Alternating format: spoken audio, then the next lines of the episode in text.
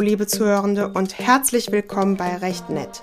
Ich heiße Ella und mein Ziel ist es, rechtliche Hintergründe von gesellschaftlichen und politischen Debatten interessant und verständlich darzustellen und euch überraschende rechtliche Fragestellungen oder ungewöhnliche Persönlichkeiten vorzustellen. Zu jedem Podcast findet ihr eine Übersicht der Quellen, die ich benutzt habe, auf dem Instagram-Account und auch bei Facebook. So, aber jetzt zur Frage.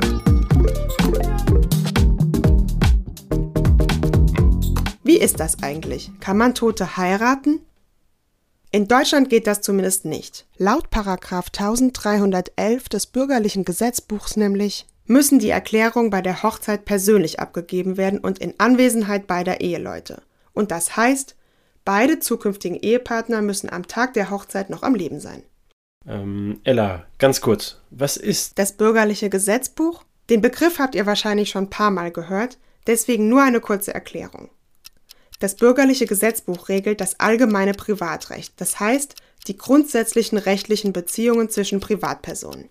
Das bürgerliche Gesetzbuch regelt also zum Beispiel Kaufverträge zwischen Privatpersonen, die Miete oder eben die Ehe. Etwas anderes ist zum Beispiel das sogenannte öffentliche Recht, das die Beziehungen von Privatpersonen zum Staat regelt.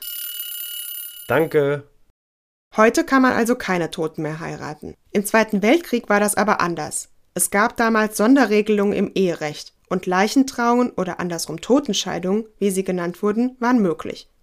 Offiziell hießen sie nachträgliche Eheschließungen.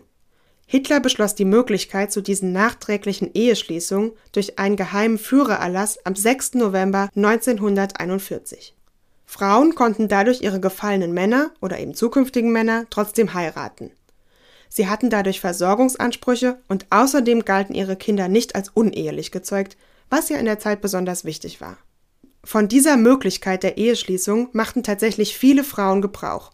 Dem Innenministerium lagen 1943 25.000 solcher Anträge auf eine nachträgliche Eheschließung vor. Trotzdem waren diese Trauungen umstritten, weil die Männer ja nicht tatsächlich eingewilligt haben. Nach Ende des Zweiten Weltkriegs gab es dann aber ein Gesetz, das alle bis zum 31. März 1946 geschlossenen nachträglichen Ehen für gültig erklärte.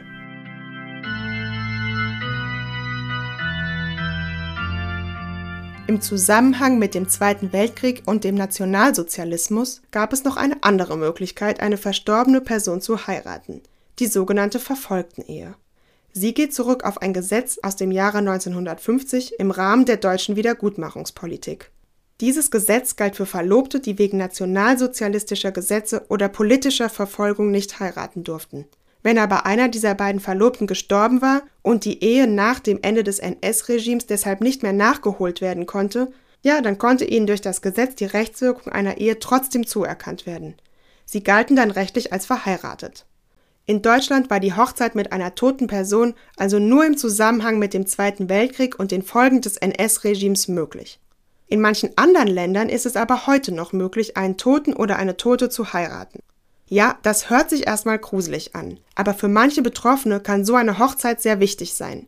Für Menschen, für die die Ehe eine große Bedeutung hat, kann die Hochzeit dann bei der Trauerverarbeitung helfen, wenn eben der zukünftige Ehepartner oder die zukünftige Ehepartnerin vor der Eheschließung gestorben ist. In Frankreich ist das beispielsweise so. Seit 1959 ist es dort möglich, eine verstorbene Person zu heiraten. Davor ging das zwar auch, aber nur in Kriegszeiten. In Frankreich ist die Regelung die Folge eines Unglücks. 1959 nämlich sind bei einem Staudammbruch in der Provence über 400 Menschen gestorben, unter anderem eben ein zukünftiger Ehemann. Die Hochzeit mit dem oder der Toten muss aber vom französischen Präsidenten bewilligt werden. Es muss außerdem nachgewiesen werden, dass der oder die Tote auch tatsächlich einverstanden gewesen wäre. Gar nicht so leicht also. Trotzdem gehen jedes Jahr um die 100 solcher Anträge beim französischen Justizministerium ein. 2018 waren es 112, von denen 59 bewilligt wurden. Diese sogenannte postmortale Eheschließung gibt aber keinen Anspruch auf das Erbe des Toten. Nur der rechtliche Status des oder der Neuvermählten ändert sich und sie oder er gilt dann nicht mehr als ledig, sondern als verwitwet. So, jetzt wisst ihr, dass man in Deutschland keine Toten heiraten kann.